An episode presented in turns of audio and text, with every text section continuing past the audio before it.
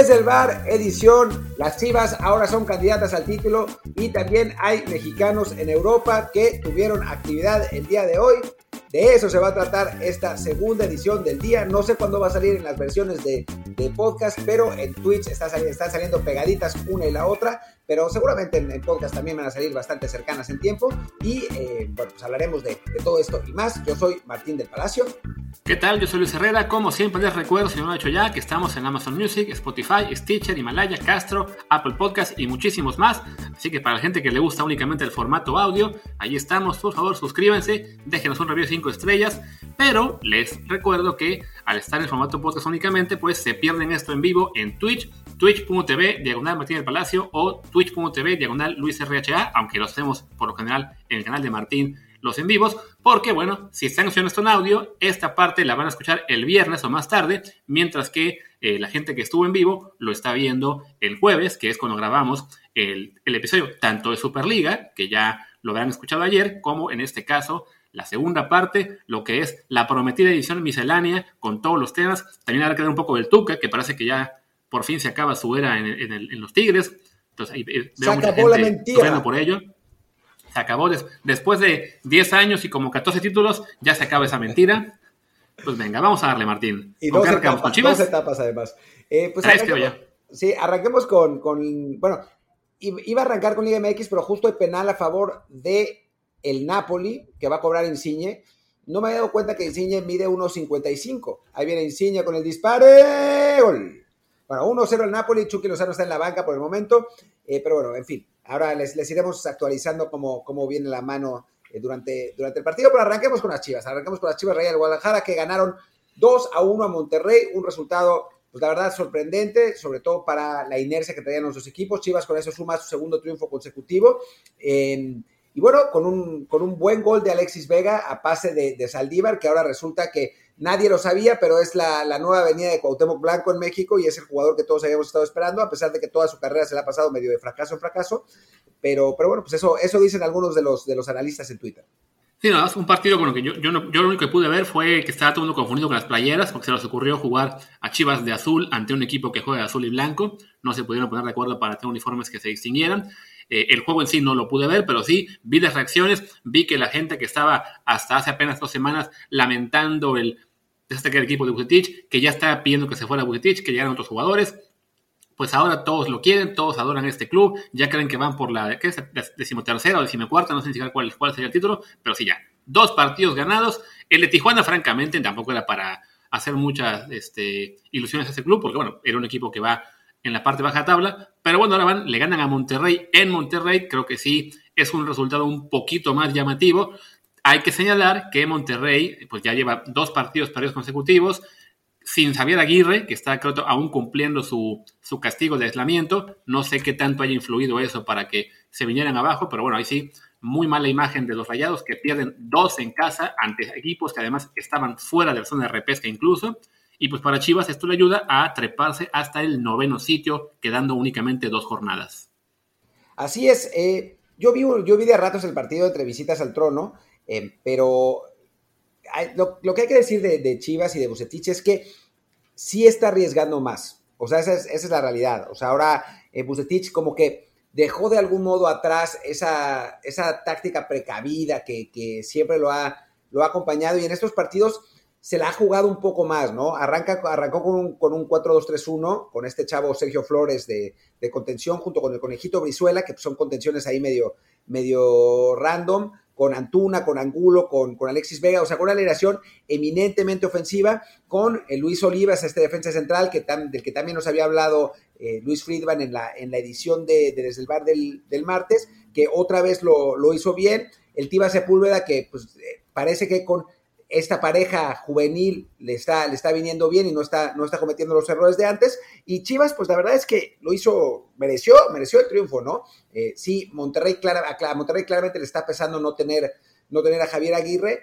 Pese a ello, salió con, con todos sus jugadores, con, con todos los buenos. Y, bueno, el triunfo de Chivas además lo mete finalmente en zona de, de, clasificación. Y no solamente en eso, sino lo pone en noveno lugar y con muy buenas posibilidades de colarse a la liguilla. Ahora, de eso a considerar las candidatas a campeones, pues creo que hay una diferencia importante, ¿no?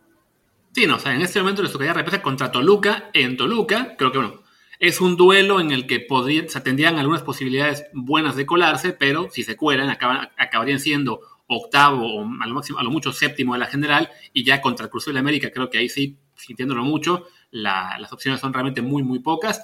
Y, bueno, sí, como siempre, pedir a la gente que sea un poco más prudente, ¿no? Sí, Chivas ganó, lleva dos partidos seguidos con victoria, arriesgó un poquito más, pero sí creo que hay que, eh, pues sí, parar un poco lo que es la, la emoción por, por ese par de victorias, porque así como ganó los partidos, puede acabar perdiendo los últimos dos, ya se ve muy complicado que se quede fuera, eh, tiene cuentas de ventaja, no tiene apenas un par de puntos de ventaja sobre Pumas y Pachuca, eh, que no es, digamos, una ventaja como para dar saltos, pero pues, viendo lo mal que andan los Pumas también, no, no me preocuparía muchísimo. O sea, creo que en este caso los que están más, más en duda son Querétaro y Mazatlán. Entonces, bueno, ahí Chivas puede colarse. Y de Monterrey, por otro lado, pues lo que es increíble que habiendo desperdiciado juegos en casa contra Pachuca y Chivas, de todos modos sigue en este momento en zona de calificación directa, en cuarto lugar, aunque sí con, ahí, con Santos Laguna y León ahí pegaditos. Eh, y pues sí, llegan en el peor momento posible porque cuando estamos en, la, el punto del torneo en el que cada equipo quiere ya embalarse y llegar lo mejor que se pueda a la liguilla, pues llegan esos piezas. Que sí, como lo de Javier Aguirre, no sé qué tanto influya. Ayer bueno, también veo que hubo una expulsión de este chico de la cantera, Luis Gustavo Sánchez, cuando iba el partido 1-1. Eso me imagino yo que desvaneció un poquito el encuentro, pero sí, no, no es. Pues nunca hay momento bueno para perder, pero sí le llegan a Monterrey estas dos derrotas en un momento realmente muy, muy inoportuno. Gol del Napoli, Politano además, así que a Chucky lo, van a seguir refundiendo en la banca por un rato. Eh, le van ganando 2-0 al Lazio, pero bueno, ya hablaremos un poco más de, mexicanos en, Europa un poco más adelante. Y sí, en el, en el caso de, Chivas, pues, bueno, mencionar que como, como suele pasar en, México, pues están embalando en, en, los últimos partidos, que es, que es importante. Cierran, eh, bueno, su siguiente partido es con Atlas, que es un partido duro, eh, no solamente porque, porque el Atlas ha, renacido, sino porque tiene al, argentino Gastón La Mesa, que es eh, uno de los jugadores revelación del torneo y que fue la, la clave de su, de su ascenso a las, a las, a las alturas.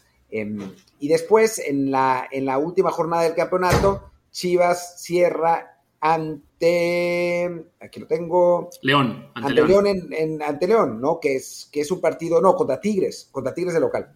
Em, ah, claro, sí, perdón. Sí, contra Tigres de local, que, que, es un partido bravo en teoría, ¿no? Tigres está jugando como está jugando, pero, eh, y esto nos da, nos da pie para, para cambiar de equipo, pero puede ser el último partido de eh, Tuca Ferretti como técnico de Tigres y pese a todo, creo que sus jugadores lo van a querer despedir con una victoria, ¿no?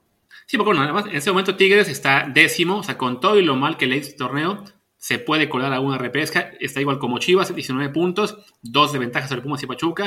En el caso de Tigres, además el juego contra Chivas, les queda en la jornada 16 el clásico regio, precisamente, que entonces, bueno, que es un poco lo que ha detonado toda esta semana de, polémica en, el equipo de los Tigres, que bueno, suena mucho que ya se va a acabar la era del Tuca, a ver si no acaba siendo otra de esas... Eh, esos torneos, ¿no? En los que escuchamos todo el torneo que fuera Tuca, fuera Tuca, ya está, obsoleto, no más, y acaba cerrando bien y se, y se cuela a, la, liguilla, llega a la final y la gana. Sí se ve muy complicado este año, creo que sí, el equipo se ha avejentado eh, y ya también creo que sería sano para Tigres arrancar un nuevo proyecto. Creo que en parte por eso fue que traen a Mauricio Culebro, el que estaba en la América. Habrá que ver, pues, qué tal, qué tal es esta, esta digamos, este divorcio entre club y entrenador, ¿no? Que por lo pronto, por lo que he alcanzado a ver de los medios regios, no parece que sea un divorcio muy amistoso. Pues creo que, creo que Tuca sigue pensando que, él es el técnico adecuado para Tigres. Es normal cuando llevas tantos años en una institución. No es fácil irse eh, por su propio pie. Eh, yo creo que Tuca, a Tuca le hubiera gustado retirarse pues cuando él quisiera, ¿no? Y no, casi nunca sucede eso en el deporte, ¿no? O sea, a final de cuentas, pasó con Ferguson y pues poco más, ¿no? En el, en el fútbol por lo menos, en el fútbol americano a Tom Landry lo terminaron echando, por ejemplo, Don Shula se despidió él solo, o sea, no, no es fácil eso, ¿no? Y, que, creo que, que, Tuca debe seguir pensando que es el técnico adecuado para Tigres, pero sí, ciertamente parece ser el momento para un cambio, ¿no? Y con Culebro ahí, pues las posibilidades de que el Piojo Herrera sea el nuevo técnico de Tigres, pues no, no son, no, no son desdeñables, ¿no? Sí, porque además creo que en Tigres sí, más allá de que, digamos, desde fuera no nos guste cómo juega el equipo del Tuca, que se les, se les vea muy precavidos, que deberían jugar mejor, que a lo mejor que sean también un poco pesados como afición para el resto, pues es un club, digamos, muy profesional, que ha tenido un proyecto muy, muy exitoso en la última década, muy serio también, y le guste no a la gente, el Piojo es un técnico que ha sido también bastante exitoso, bastante serio como entrenador, más allá de sus locuras un poco mediáticas, y que al América hasta su último torneo lo metía siempre a semifinales como mínimo. creo que es un estándar de, desempeño que gusta en Tigres y que lo harían un candidato bastante natural, ¿no? Que acabó muy mal en el América también, ya un poco como el Tuca, ¿no? A lo mejor desgastada la, la dinámica ahí, ya con el equipo no, no rindiendo al mismo nivel que antes, pero insisto, pues era un, club que siempre peleaba por el título, más allá de que perdía algunas finales en casa, que es lo que le reclaman mucho los fans de la América, y sí, parece un candidato bastante natural, sobre todo con Culebro ahí. Sí, sí, sí, ciertamente, y es, uno más de esos eh, técnicos que pasa, pasa en, en, Tigres y Monterrey mucho más que en otros, en otros clubes que intercambian jugadores, intercambian técnicos, eh, se me ocurre Paco Avilán de entrada entre los dos, pero seguro hay más, eh, porque recordemos que el Piojo Herrera llevó a Monterrey a una final, ¿no? A la final que pierde con Pumas en, el clausura 2004. El, técnico era un Piojo Herrera que pues medía lo mismo, pero pesaba la mitad de lo que, de lo que pesa el Piojo Herrera actual, ¿no? Em, entonces sí sería interesante que fuera otro más de, esos, de esos personajes que están en los, en los, dos, en los dos equipos. Algunas preguntas sobre, sobre Liga MX. Eh, dice Arturo GH92 que hoy el Atlas cumple 70 años sin ser campeón. ¿Por qué cuentas? ¿Por qué cuentas eso? No lo cuentes. O sea, no vale la pena torturarte. Sí, no, o sea, hay, hay, situaciones en la vida que francamente hay que aceptar y ya, ¿no? O sea, yo nací en Veracruz, hace más o menos lo mismo que el Veracruz no, no es campeón y ahora ni siquiera existe. ¿Qué más me da si cumple un año sin ser campeón? Lo que quiero es que regrese, por lo menos. Sí, y bueno, el propio Arturo pregunta que quién ven mejor para, vemos mejor para el clásico tapatío. Yo creo que se va a poner bueno, ¿eh? O sea, es, una de las primeras veces en mucho tiempo que el clásico tapatío llega con esperanza para los dos equipos de algún modo. Traducción va a quedar 0-0. Como el 1-1 de Chivas y, Cruz Azul. De Chivas de América y Cruz Azul. Eh, dice Samuel 001 que él solo quiere que Culebro use las fuerzas básicas. Pues sí, estaría bien una, un, un rejuvenecimiento de de Tigres, ¿no? Que, ya hace falta, por lo menos que utilice a los extranjeros jóvenes que ha estado comprando y que el Tuca se niega a usar. Claro, también, ojo, eh, o sea, creo que en el caso de, de Culebro en el América y en la era del Piojo, usaron fuerzas básicas porque estaban en esa dinámica en la cual ya no podían gastar tanto en jugadores y tienen que confiar un poco más en la cantera. Tigres lo que tiene es que es el equipo con mayor cartera de México, entonces incluso cuando tienes un jugador de fuerzas básicas que pueda despuntar, pues no le puede competir a lo que tienes eh, en la plantilla de primer equipo y por eso quedan bloqueados, ¿no? Entonces, ya sea que usen fuerzas básicas o que vayan a renovar la plantilla con nuevos fichajes, creo que la clave para Tigres es esa, ¿no? Rejuvenecer esa, este equipo que se ha hecho viejo, pero sí, francamente, yo creo que pues van a apostar más por nuevos fichajes o a lo mejor ya por darle más chance a, a, Leo o al Diente que, no juegan mucho, pero sí, veo muy complicado que, aunque estén ahí Culebro o el Piojo o quien sea, de repente veamos un, renacimiento de la cantera de Tigres, simplemente porque, pues, lo dicho, ¿no? Es un equipo con muchos recursos económicos que puede simplemente reemplazar veteranos con tipos de 24, 25 años eh, que ya estén mucho más este, eh, mejor formados que confiar en un chico 18, 19, salvo que sea realmente un prospectazo. Sí, lo que pasa con Tigres es que reemplazan a sus, a sus jugadores de 31 con eh, jugadores de 24, 25 años y después no ponen a los jugadores de 24, 25 años, siguen poniendo a los de 31 y entonces no hay ningún rejuvenecimiento. Eh, dice Joaquín Álvarez 3 que Bucetich fue el técnico que descendió a Tigres y Tuca jugó en Monterrey en los 80 Exacto. O sea, entre otros. Tigres y Monterrey siempre tienen esa, esa suerte de, de simbiosis, ¿no?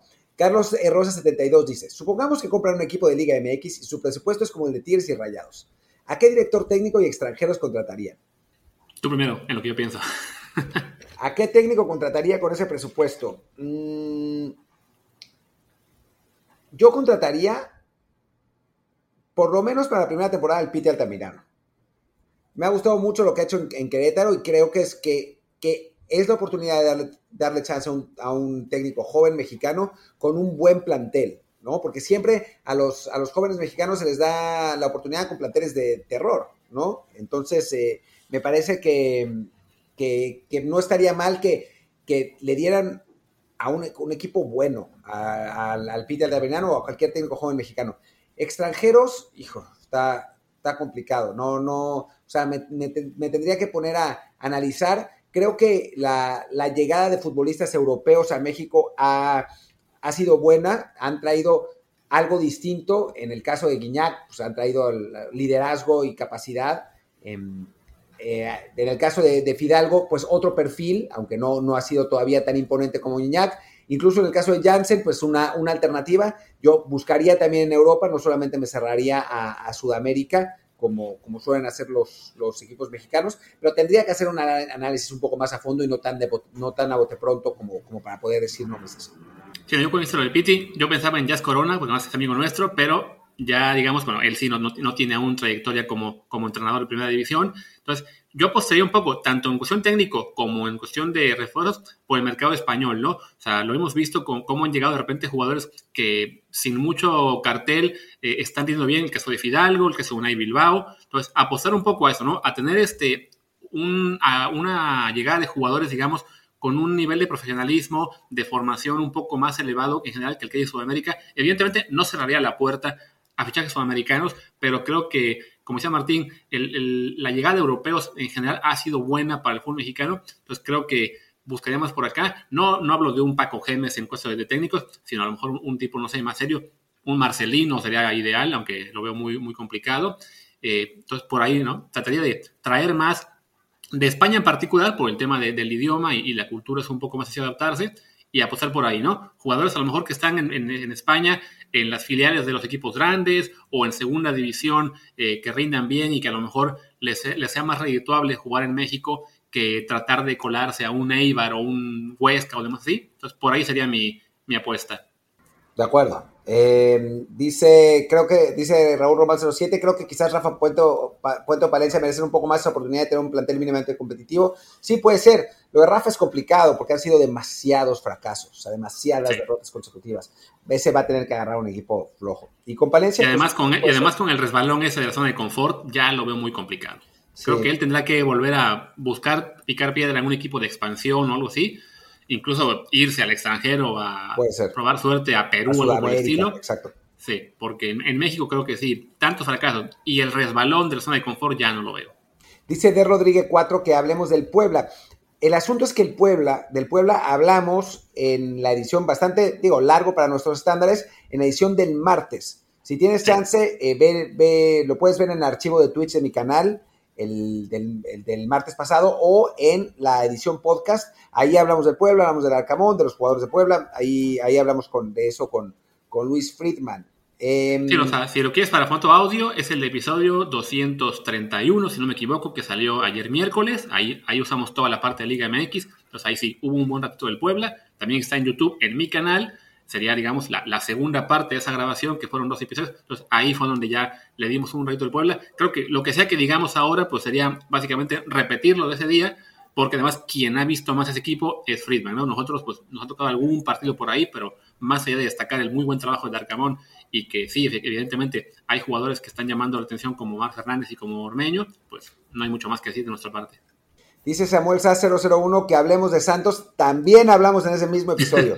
Lo mismo justo dedicamos, como normalmente hablamos de eh, América, Chivas, Pumas, eh, Monterrey, Tigres y León, esa vez decidimos dedicar tiempo a otros equipos y esos otros equipos fueron precisamente Puebla y Santos. Esencialmente lo que dijimos de Puebla es que ha sido un gran trabajo el Arcamón y lo que dijimos en Santos es que eh, la verdad es que por ciertas bajas que ha tenido que ha tenido el equipo tuvieron que utilizar jóvenes, pero el trabajo de cantera ha sido espectacular y los jóvenes le han, le han rendido muy bien a Santos. Pero bueno, si quieren un poco más de amplitud, están en ese mismo episodio, en el canal de YouTube de Luis, en el, en el podcast, en cualquiera de los formatos de streaming, en, aquí en este canal de, Twitch, en todos lados está, ¿no?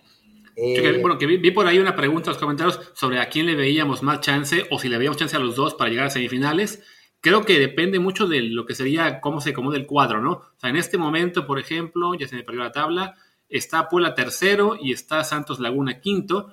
Entonces, al Santos le tocaría la represa con Mazatlán, debería avanzar, y luego un hipotético juego de cuarto contra Monterrey, que se ve francamente duro, más allá de que en este momento Monterrey ya tiene un tropiezo, y en cambio el Puebla eh, le tocaría el León en, la hipotética el duelo de cuartos. Pues para ambos, francamente, sí se ve, se ve complicado, ¿no?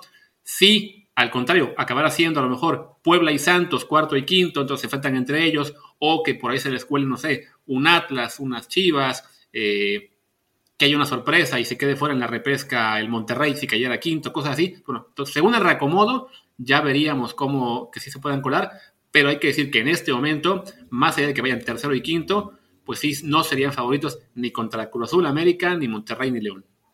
A mí me parece que es mejor equipo Santos, a mí, aunque quizás tenga mejor equipo Puebla. Mejor yo, técnico Puebla, perdón. yo puse Santos como mi, mi, sorpresa al arranque del año. Es el equipo que yo veía que, ahí sí, justo, semifinales sería el, el, nivel de sorpresa que esperaría, pero sí creo que depende mucho del duelo en cuartos, ¿no? Te toca un León, está muy difícil. Toca Monterrey con este resbalón, eh, quizá si eres Santos Laguna. A Puebla, francamente, pues no lo veo, pero tampoco voy a que fuera tercero, así que ¿para qué quitarles el sueño, no? Pregunta eh, eh, uno Nuts que si Saldívar es mejor que Macías. Pero por supuesto que no. Por supuesto que no es mejor que, que Macías, por piedad. O sea, es un jugador que se asocia más. Es todo. Lo que pasa es que a los analistas de Twitter les encanta, o sea, el, el peor moped de esos analistas es un chileno que se llama Felipe Araya, que un día dijo que lo único que hacía Viñas era meter goles. O sea, a ese nivel. Y entonces, pues obviamente le cayó el, el hate del mundo, porque pues para eso están hechos los delanteros, ¿no? Para meter goles. Pero están tan clavados con, con esa eh, idea española de, cómo debe ser el fútbol, que si un centro delantero no es buenísimo asociándose, entonces tiene una falla terrible, ¿no? Entonces yo, yo creo que hubieran dicho que Hugo Sánchez era, era catastrófico, ¿no? Entonces, eh, pues por eso están ahora mamando con que, con que Saldívar es mejor que Macías, pero por supuesto que no es mejor que Macías, o sea, bajo ninguna circunstancia.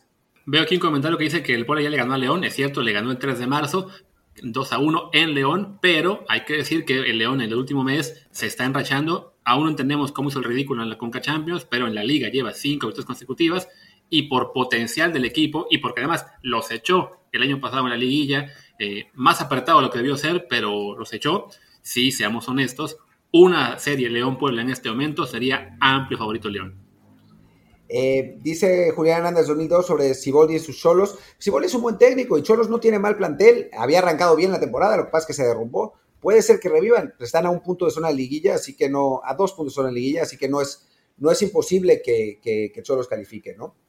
Sí, de hecho sería un equipo peligroso. Si se, si se cuela como 12 u 11, justo por ahí, por ejemplo, a un Santos Laguna con tanto jugador joven, le pones enfrente a Tijuana que más allá de que hayan dado mal en el torneo, tiene una plantilla, creo yo, más, más veterana, con un poco más de experiencia en fases finales en general, pues sí, ahí tenemos un peligro, ¿no? Para, para, un cuadro más joven o menos hecho, ¿no? Igual para Tijuana en este momento está, está difícil porque cierra con Cruz Azul en el último partido, entonces, salvo que le ganen a Necaxa esta, en, esta, en esta jornada 16, ya se ve muy, muy difícil que se logren colar a, a repesca. De todos modos, pues creo que el proyecto Sibolvi lo traen para que vaya preparando más que nada lo que será el verano y ahí sí ser mucho más competitivos en la apertura 2021. Baru Cornelio pregunta sobre Muñoz, yo creo que sobre, Santi, ¿no? Santi, somos, somos Santi fans aquí, totalmente, creemos que tiene un potencial monumental. Hablamos de él también en el, en el mismo programa que, que, tanto les, les anunciamos del martes y miércoles pasado. Eh, véanlo, hablamos un poco más a detalle con Muñoz, es un delantero con, con enorme capacidad de asociación, con, gol, es completísimo, tiene un, además tiene 18 años, tiene un enorme futuro por delante, ojalá que se vaya pronto a Europa. Yo creo que no es ni siquiera necesario que se vaya el próximo año, eh, creo que podría pasar un año más en México, eh, porque Santos sí vende y porque a los 19 años es una edad perfecta para irse, no es, no es necesario correr, pero si se fuera este año también estaría muy bien, ¿no? O sea, es, un jugador con, con enorme potencial. Sí, de hecho, cuando, se reveló que había estado cerca de irse a Bélgica en, enero, pues fue un poco como, uy, qué pena, porque, pero sí, mal que bien, el Santos en este caso sí le cumplió el que lo dejaron para que jugara, está jugando, y sí, como seas, es ese tipo de equipos en los que no es tan peligroso que no se vaya de inmediato, O sea, Santos, Pachuca, por ahí, tienen ya, digamos, esa, ese recorrido de que sí venden jugadores a precios más o menos decentes, entonces, si se queda un año más, no pasa nada, eh, si se va antes, pues mejor, ¿no? Pues ya para tenerlo por acá, verlo, no sé, supongo sería en Bélgica o Holanda seguramente. Eh, pero sí, el potencial que tiene está, está muy, muy cañón, ¿no? Pregunta por acá si creemos que Pablo Guede consiga otra oportunidad en México. Pues sí, eh, podría ser, podría ser, aunque va a tener que, regresar a Argentina, me temo, a, o a Chile, donde le fue muy bien, a, tener buenos resultados, ¿no? Eh, porque la verdad es que lo, que lo que pasó con él en Tijuana fue, pues fue francamente lamentable. Había mostrado buenas cosas en Morelia en su momento y parecía que, que, podía tener una buena carrera en el fútbol mexicano, pero como suele ser con esos técnicos, eh, van a tener que, resetear un poco el cassette, regresar a, Argentina, a, no sé, a, Nueva Chicago, donde ya dirigió alguna vez, aunque bueno, Nueva Chicago está en, la, C, creo que en este momento, em, o, algún otro equipo, para volver a subir su cartel y que lo vuelvan a, emplear, ¿no? Es un técnico con muchísimo potencial, muy bueno, que, lamentablemente no le funcionó en, Tijuana, eh, pero creo que tiene, que tiene una buena posibilidad de, volver a México siempre y cuando eso reviva su cartel. Un par, de, un par de puntos más de la Liga MX y ya luego hablamos de los que están en Europa, ¿no? Para tampoco colornos demasiado con, con esto. Aquí preguntan, por ejemplo, bueno, a ver, un, un, par del equipo olímpico. Hay quien dice que llevarían a Santi por encima de demasiadas Olimpiadas y otro que pregunta si vemos a Charito como refuerzo olímpico. Eh, lo de Santi sobre Macías, en este momento no.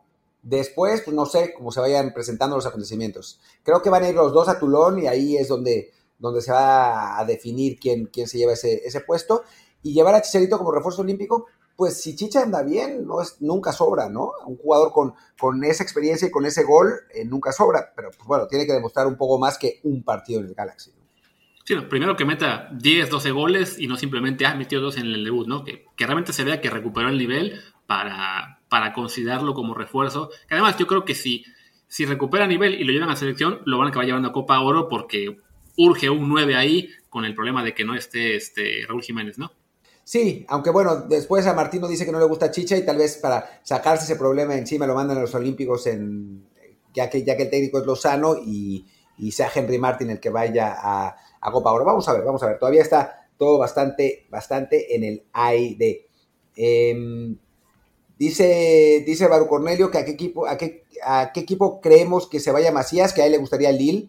Pues a estaría bien. Sería, es un equipo que desarrolla jóvenes que que tiene a, dos nueves jóvenes como Icone y como Wea, eh, donde Macías podría encajar bien, no, no, estaría, no estaría nada mal. En cualquier equipo donde pueda jugar, para mí. O sea, creo que tendría que tener una, adaptación importante a, Europa y, no estaría bien que estuviera en la banca, para mí. Claro, a mí me encantaría, siempre y cuando sí pueda jugar, el Leverkusen. O sea, que esté en Alemania, un equipo que compite, que está siempre jugando torneos europeos, entonces que habrá más oportunidad de tener minutos. Además, nos surge tener un jugador mexicano en la Bundesliga. Creo que es una liga en la que es muy triste que no haya ninguno. Y además, el tipo de juego de Macías creo que se adaptaría bien ahí. Entonces, ya sea el Leverkusen o que llegara una oportunidad eh, similar, pero sí creo que ese equipo en particular, que además se había mencionado el interés por él, me, me gustaría, ¿no? Y bueno, vamos aprovechando para ir girando hacia Europa. Aquí te preguntan, bueno, nos preguntan qué se sabe de Guti por el anuncio de su salida del PSV. Pues yo no sabía que ya, que ya anunciado la salida. Yo creo que no han anunciado su salida oficialmente ¿eh? del, del, PSV. A ver, le voy a preguntar a Kerim que estabas informado en esas cosas. Oye, ¿anunciaron oficialmente que Guti se va del PSV? No lo anunciaron oficialmente, pero se va del PSV. Dice Kerim que él sabe que se va del PSV. Sí, yo también. Se va a quedar en Europa. Yo también. Ah, que se va a quedar en Europa. Yo pensaba que iba a volver a México. Están buscando préstamo. No. El mercado pasado estaba pensando en regresarse a México. Chivas lo quería. Eh, pero Wood se quiere quedar. Nada más que en el PCB, como ya no le cumplió Roger Smith, ya decidió que se va. Y el PCB lo va a prestar a otro equipo en Europa. Tiene. O sea, en el mercado pasado le ganan ofertas de Bélgica, de Alemania, y el Leganés lo quería antes de que echaran a Javier Aguirre, pero no, alcanzaron a cerrar ese préstamo. Eso, eso es lo que hay. ¿Escucharon? Ahí está, ese fue Kerim Ruiz, para quienes solamente nos oyen en, audio por lo general. Ahí está, el buen Kerim de Kerim News, también síganlo a él. Eh, ojalá que si se da, pues que sea Alemania, ¿no? Insisto, ¿no? Nos, nos vendría muy bien tener un jugador en esa liga, aunque sí creo que el caso de Gutiérrez sería mejor un equipo, pues no tan importante, ¿no? Al Schalke, que, que va a estar en segunda. Sí. No, pues ahí está el, el, iba a decir el pinche, pobrecito. Matthew Hope, el, gringo, el gringo que es, que es de lo poco rescatable de ese equipo del horror del Schalke, pero no, no, no, que juegue, mejor que juegue en primera, ¿no? No, no, sí, si se queda en el Hertha, por ejemplo, este equipo que supuestamente iba a ser de nuevo competitivo, bueno, que iba a ser competitivo porque le, llegó una nueva inversión y este año también está en zona de descenso. Un Hertha, un Stuttgart, un Union Berlin, ¿no? Union Berlin. Sea, un equipo que a lo mejor no pelea por Champions ni Europa League, pero que, pues por competitividad, le permite al, estar por allá, ¿no? También preguntaban por acá dónde nos gustaría ver a Salcedo. Donde sea, pero en Europa. Él sí que se vaya al Marsella solo alguna vez. Parece que se va, ¿eh? Parece que es un hecho que se va, que ya está otra vez presionando a sus agentes. Lo que, digo, yo, yo conocí a la gente de Salcedo y platicé alguna vez con él y me dice que Salcedo es un tipo muy, muy impredecible, ¿no? Que todo el tiempo está cambiando de opinión y que, eh, eh, que no, nunca está conforme en ninguna parte. Entonces, por eso se fue, se fue, se regresó a México porque según él ya estaba harto de Alemania y porque tenía problemas familiares y a las dos semanas ya le estaban pidiendo a sus representantes que, les encontrara, que le encontraran otra vez equipo en Europa. Así que sí, seguramente se terminará, terminará yendo, dejará, dejará Tigres para irse a algún equipo europeo y pues ojalá sea un, buen equipo. Yo no soy el mayor fan de Salcedo, debo, debo reconocer, me parece que es que tiene limitaciones técnicas eh, importantes y eso, eso no, no contribuye a su, a su, pues a su capacidad, pero a nivel físico es un jugador muy imponente, ¿no? Muy, muy rápido, muy fuerte, que, bueno, pues en, en, una buena liga donde le enseñan a, a jugar más, este, estaría bastante bien. Y por último, de los que se pueden ir o que hay por lo menos ahí rumores, intención. Preguntaban por Orbelín. Había quien decía que a lo mejor se vaya Orbelín a Tigres, ojalá no. Y quien, quien recordó la idea esta de que en teoría los venderían a él y a Romo o a, la Juve para que se vayan al Benevento, ¿no? Que sería ideal. Vientos, sí. Pues a ver si, a ver si eso es, lo que sucede. Eh, con lo de Orbelín, pues todo parecía indicar, ¿no? Pese a que Cruz Azul dijo, oh, ya lo vamos a renovar. No, no, no lo han renovado nada. es, es la, la, típica declaración queda bien de los, de los dueños de Cruz Azul, ya sean los de antes o los de ahora, que a final de cuentas no, no llega a ninguna parte y por la que a nosotros luego nos mientan madres en Twitter eh, sin, sin, saber cómo está la cosa. Por lo que nosotros sabemos, Orbelín se quiere ir. Eh, pero bueno, eh, pregunta Exxon, Exxon Zorro si eh, algún fichaje sorpresa como Arteaga este verano. Yo creo que va a haber, ¿eh? Yo creo que sí va a haber fichajes sorpresas, pero son sorpresas. claro, no, o si sabemos quién es, ya no es sorpresa, es exclusiva. Digo, podemos soltar 10 nombres y así después podremos decir cómo adelantó desde el bar, ¿no? Pero pues, francamente, está complicado, ¿no? Dice Samuel. ¿A ti sobre Benevento? Sí, no, sí, no, lo de Antuna, y JJ de Benevento, pues ya a lo mejor me confundí.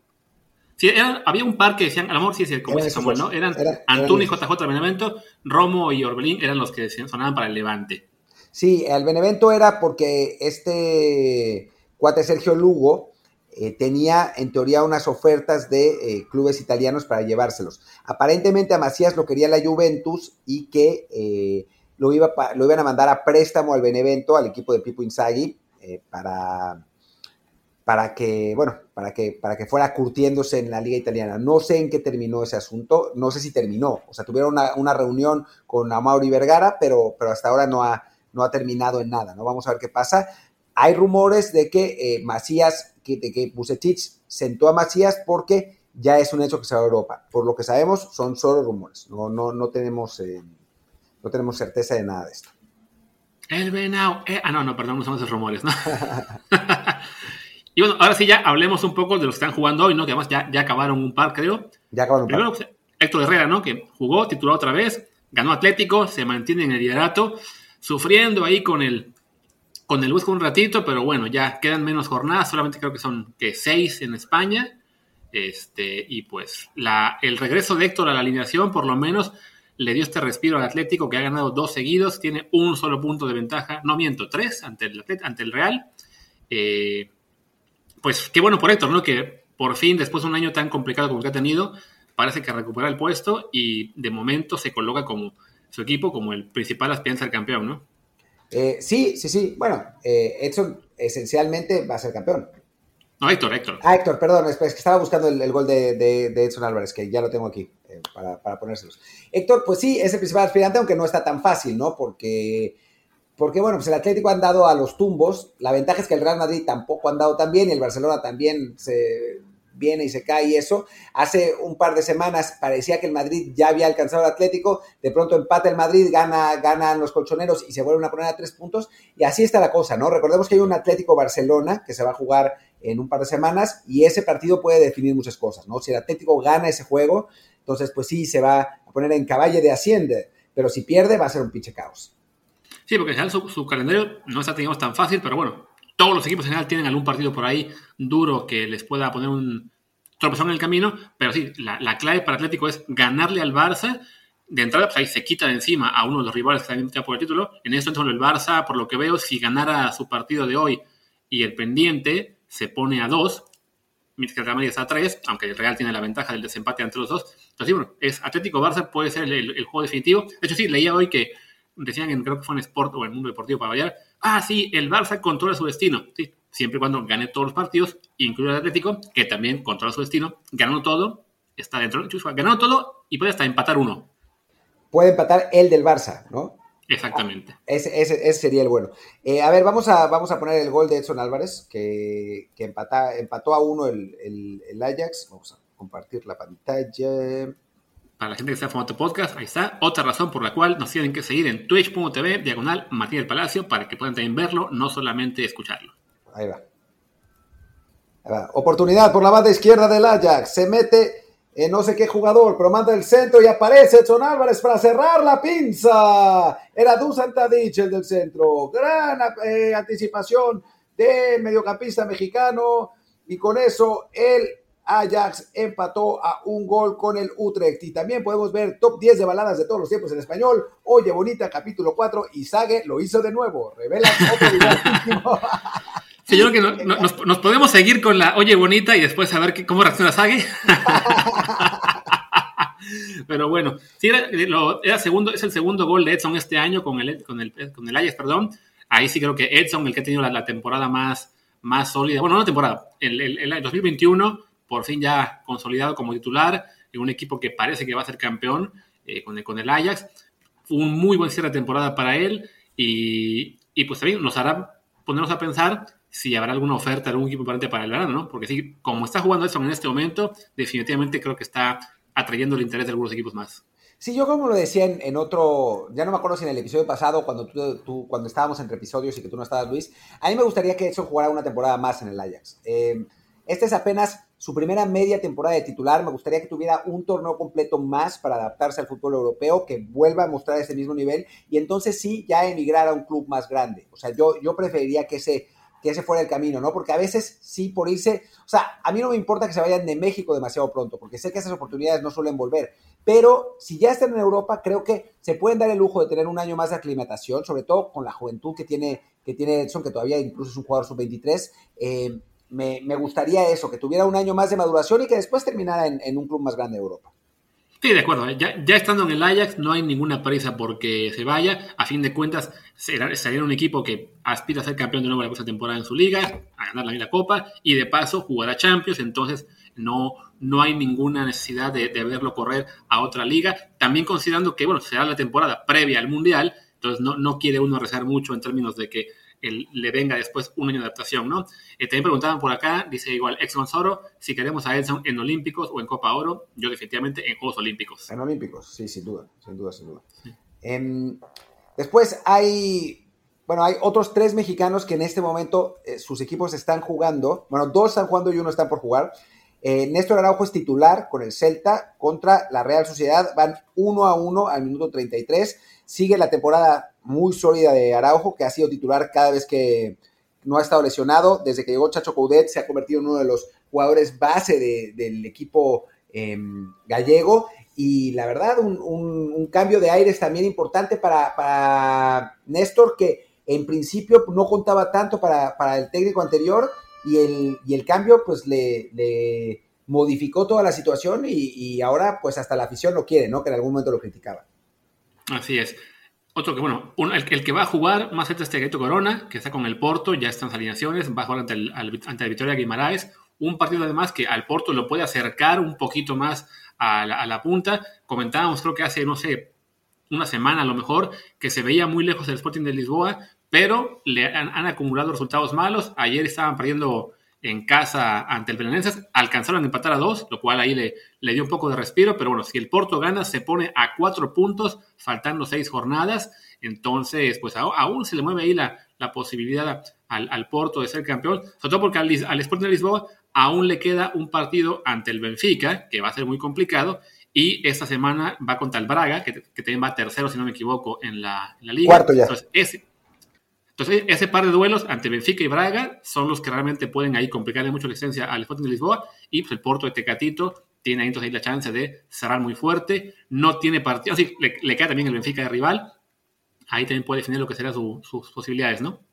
Sí, se va a poner bueno. Y el otro es el, el Lozano, que es el partido que yo estoy viendo, que no está jugando. El, el Napoli le sigue ganando 2 a 0 al Lazio. Un partido que parece tener bastante controlado. De hecho, ha tenido más chances de meter el tercero el, Napoli que el Lazio de, de, reducir, excepto un disparo por ahí eh, que, que, pegó en el poste. Ya no vi de quién fue, eh, porque estaba, narrada, estaba platicando de aquí. Eh, pero, pero bueno, pues mucha actividad de los, de los mexicanos en Europa. Ojalá que Tecatito pueda entrar y pueda, pueda anotar un gol, porque ha tenido pues una mezcla de mala suerte, no, no una mezcla, mala suerte, punto.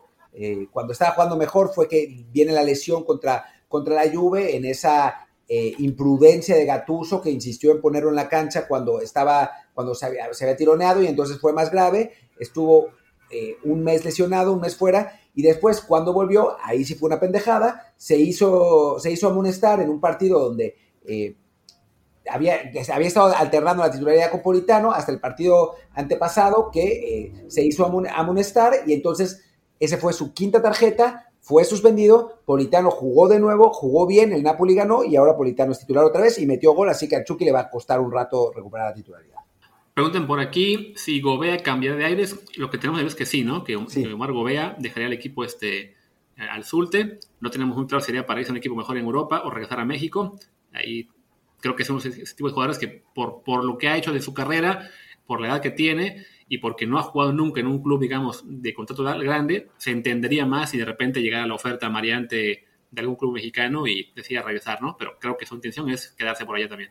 Sí, sí, sí, exactamente, a no ser que venga esa, esa oferta mareante. Em, después, eh, novedades sobre Héctor Moreno, que pues sigue, sigue sin jugar en Qatar, tiene ahí broncas con, con su club catarí, eh, y por eso no, no, ha podido jugar. Acaba contrato en junio, así que a partir de junio es, es agente libre y está eh, tratando de decidir su futuro. No, no hay más que, que se sepa por el momento, pero así, es, así está la situación de, de Héctor por ahí. Es importante que, que, empiece a agarrar actividad porque vienen las eliminatorias y por el momento sigue siendo el titular de la selección.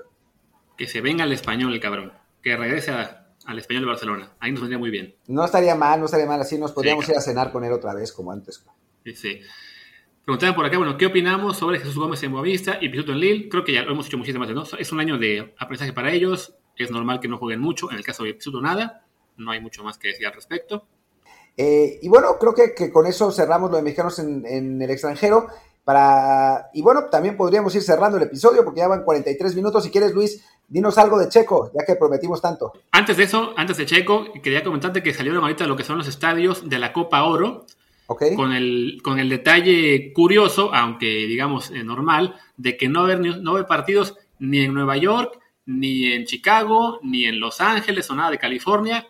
Prácticamente todos los juegos se van a ir a estadios en Texas y Florida, con un par de. Y, bueno, y unos cuantos en, en Las Vegas, la final, y también sede en Kansas y en Arizona. O sea que básicamente es. Qué raro, ¿no? Donde, justo donde casi no hay mexicanos. Claro, no, y, no solamente es eso, se, se ¿no? Lo más importante es que es en los estados de Estados Unidos, valga la redundancia, donde ya hay apertura total, básicamente, para que eh, puedan haber estadios llenos. Entonces, por, eso, por esa razón, evidentemente, pues dejaron fuera a Nueva York, a Illinois, a California, estados gobernados por demócratas, donde no, no sería aún una garantía de que pueda haber campos llenos, y lo mandan todo. De hecho, va, a haber partidos en dos estadios de Houston, uno de Austin, uno de Arlington, uno de Dallas, que están todos pegaditos, igual uno de Frisco. O sea, todo lo mandan a Texas y un poco a Florida y los demás, pues básicamente para eso, ¿no? Para que tengan la garantía de estadios llenos y con eso le entren más ingresos a eh, la, CONCACAF. Samuel 001. No es, que, no es que Héctor no sea titular en Qatar. El, Héctor tuvo un problema contractual con, con su equipo catarí. No, no es que no haya sido titular por una cuestión de rendimiento, sino por un problema de, esencialmente que le querían reducir el salario y él se negó y entonces el equipo catarí lo congeló. Eso, eso fue lo que pasó. No, no, muy al estilo Liga MX eh, fue el, asunto con, con Héctor, no, no tuvo que ver con, con rendimiento alguno. Eh, y te dice, es un, es un salmista que es lo mismo con el boxeo, que las peleas importantes serán en Texas, pues sí, lo mismo para que haya gente en el, en el público. Exacto, exactamente. Y, y bueno, ¿algo de Checo? Básicamente me encontré aquí una, una entrevista que se publicó ayer, eh, aunque al, aparentemente es del de lunes, eh, sobre, bueno, con Helmut Marco, el asesor deportivo de Red Bull, que pues declaró que la undécima posición de, de Checo Pérez es más que cabreante, ¿no? Que bueno, este Helmut Marco ya incluso igual le, había, digamos, dado un pequeño llegue a Checo en el fin de semana antes de la, de la quali. Digamos que para la gente que se pueda preocupar, ¿no? Es simplemente como que su labor en el club es la de ser, en la, perdón, en la escudería, es la de ser el policía malo, ser el tipo que, que, esté ahí presionando a los pilotos, pero en realidad pues la posición de Checo todavía en, Red Bull no está ni en duda, ni, ni hay peligro de que lo vayan a bajar del carro a media temporada, simplemente pues sí, tuvo una carrera muy muy mala, que se vale decirlo, Checo es el primero creo que lo sabe, que, que no, no, no tuvo ese desempeño que se esperaba en carrera, y ya lo veremos en una, en una semana y media en Portugal, donde tendrá una nueva posibilidad de por fin tener un fin de semana redondo, ojalá, tanto en quali como en carrera, y no solamente un buen día y uno malo, ¿no? Sí, exactamente. O sea, me parece que dentro de todo, Marco es el policía malo, pero tiene razón, ¿no? Es, es inaceptable sí. que Checo haya tenido un resultado así. Se entiende en cierto modo porque es su segundo, segunda carrera con ese coche en lluvia, que además no era lluvia intensa, sino era esa lluvia chingaquerito que iba y se iba y se iba, y entonces eh, esa es muy complicada para las llantas porque no puedes poner compuesto de lluvia porque, porque se te gasta, tienes que usar eh, compuestos medios normalmente o duros para poder aguantar y el carro se te puede patinar y eso fue lo que, lo que le pasó a Checo, además en un coche que está hecho para Verstappen, o sea, el coche está totalmente desarrollado para Verstappen y Checo se tiene que acostumbrar. Dicho eso, a un piloto con la experiencia y el talento de Checo, no, no le puede pasar eso, ¿no? O sea, no, sí. no le puede volver a pasar. Sí, pero como señores, así, sí fue una carrera que siendo difícil, siendo, digamos, una mala tarde de Checo o muy, muy mala, sí es hasta cierto punto entendido. ¿no? O sea, no solamente él, sino Richardo con McLaren y Carlos Sainz con Ferrari, digamos, los tres pilotos veteranos que llegaron a nuevos equipos, los tres sufrieron, eh, siendo Imola, es una, es una pista muy, muy complicada, le sumas el tema de la lluvia, entonces no es, digamos, este, no, o sea, no, no es anormal que les haya ido mal evidentemente lo de Checo sí fue un muy mal día y además muy, muy mala suerte porque su error, el que le costó básicamente no tener puntos, fue justo después de una arrancada, mientras que, por ejemplo, Carlos Sainz, que salió a la pista dos veces, pues fue, eso fue antes de la, de la bandera roja y al final no le afectó mucho, ¿no? Entonces sí, un poco ahí de mala suerte. Y ya para ir cerrando, veo que en los comentarios alguien señala que espera que la Copa Oro llegue a Miami. Me temo, mi estimado, que solamente en Florida únicamente habrá partidos en Orlando y preliminares en Fort Lauderdale, Fort, perdón, Fort Lauderdale, que supongo es ahí Miami al lado, pero este, nada más, no tendrás muchos juegos de los top, desafortunadamente. Y pues ya está. Con eso, con eso terminamos el episodio de Desde el Bar de hoy. También el Twitch. Si no sean, eh, si no siguen el canal, síganlo, aprovechen. Esta, hoy, por promoción, seguir el canal es gratis. Digo, También el mío y también el de, el, de, Luis, que es Luis RHA, y suscribirse al canal, lo único que tienen que hacer es darle clic a la coronita, ligar eh, sus cuentas de Amazon Prime con la cuenta de aquí de Twitch, suscribirse a Prime Gaming, que es gratis, solo se necesita hacer un clic, y con eso se pueden suscribir gratis aquí y pues nos ayudarían a que en algún momento las cocas vayan por cuenta de Twitch y no por cuenta de nuestros bolsillos. Pero bueno. Exactamente, que además a mí se me acabó todo, miren, ya tengo nada, entonces... Pues venga, cerremos el podcast y ya Martín sabrá si querrá seguir aquí en Twitch un momento, un momento más. No, yo, yo, creo que, Herrera, yo creo que, termino porque muero de hambre, así que... Perfecto. Y yo tengo que ir corriendo a comprar comida ahora que lo pienso, que ya el toque de queda llega en 15 minutos. Pues venga, yo soy Luis Herrera, mi Twitter es arroba LuisRHA. Yo soy Martín del Palacio, mi Twitter es arroba martindelp y el del podcast desde el bar pod, desde el bar POD. Y nos vemos pues en estos días. No sé si mañana haya, haya Twitch, tal vez sí, pero si no, pues ahí estaremos. Si Martín no hace Twitch, yo sí, garantizado. Mañana estoy a, las, la 1 de, una de la tarde, ya sea que estemos los dos para desde el bar o solamente yo para algo de NFL, pero habrá transmisión. Aquí lo esperamos. Chao.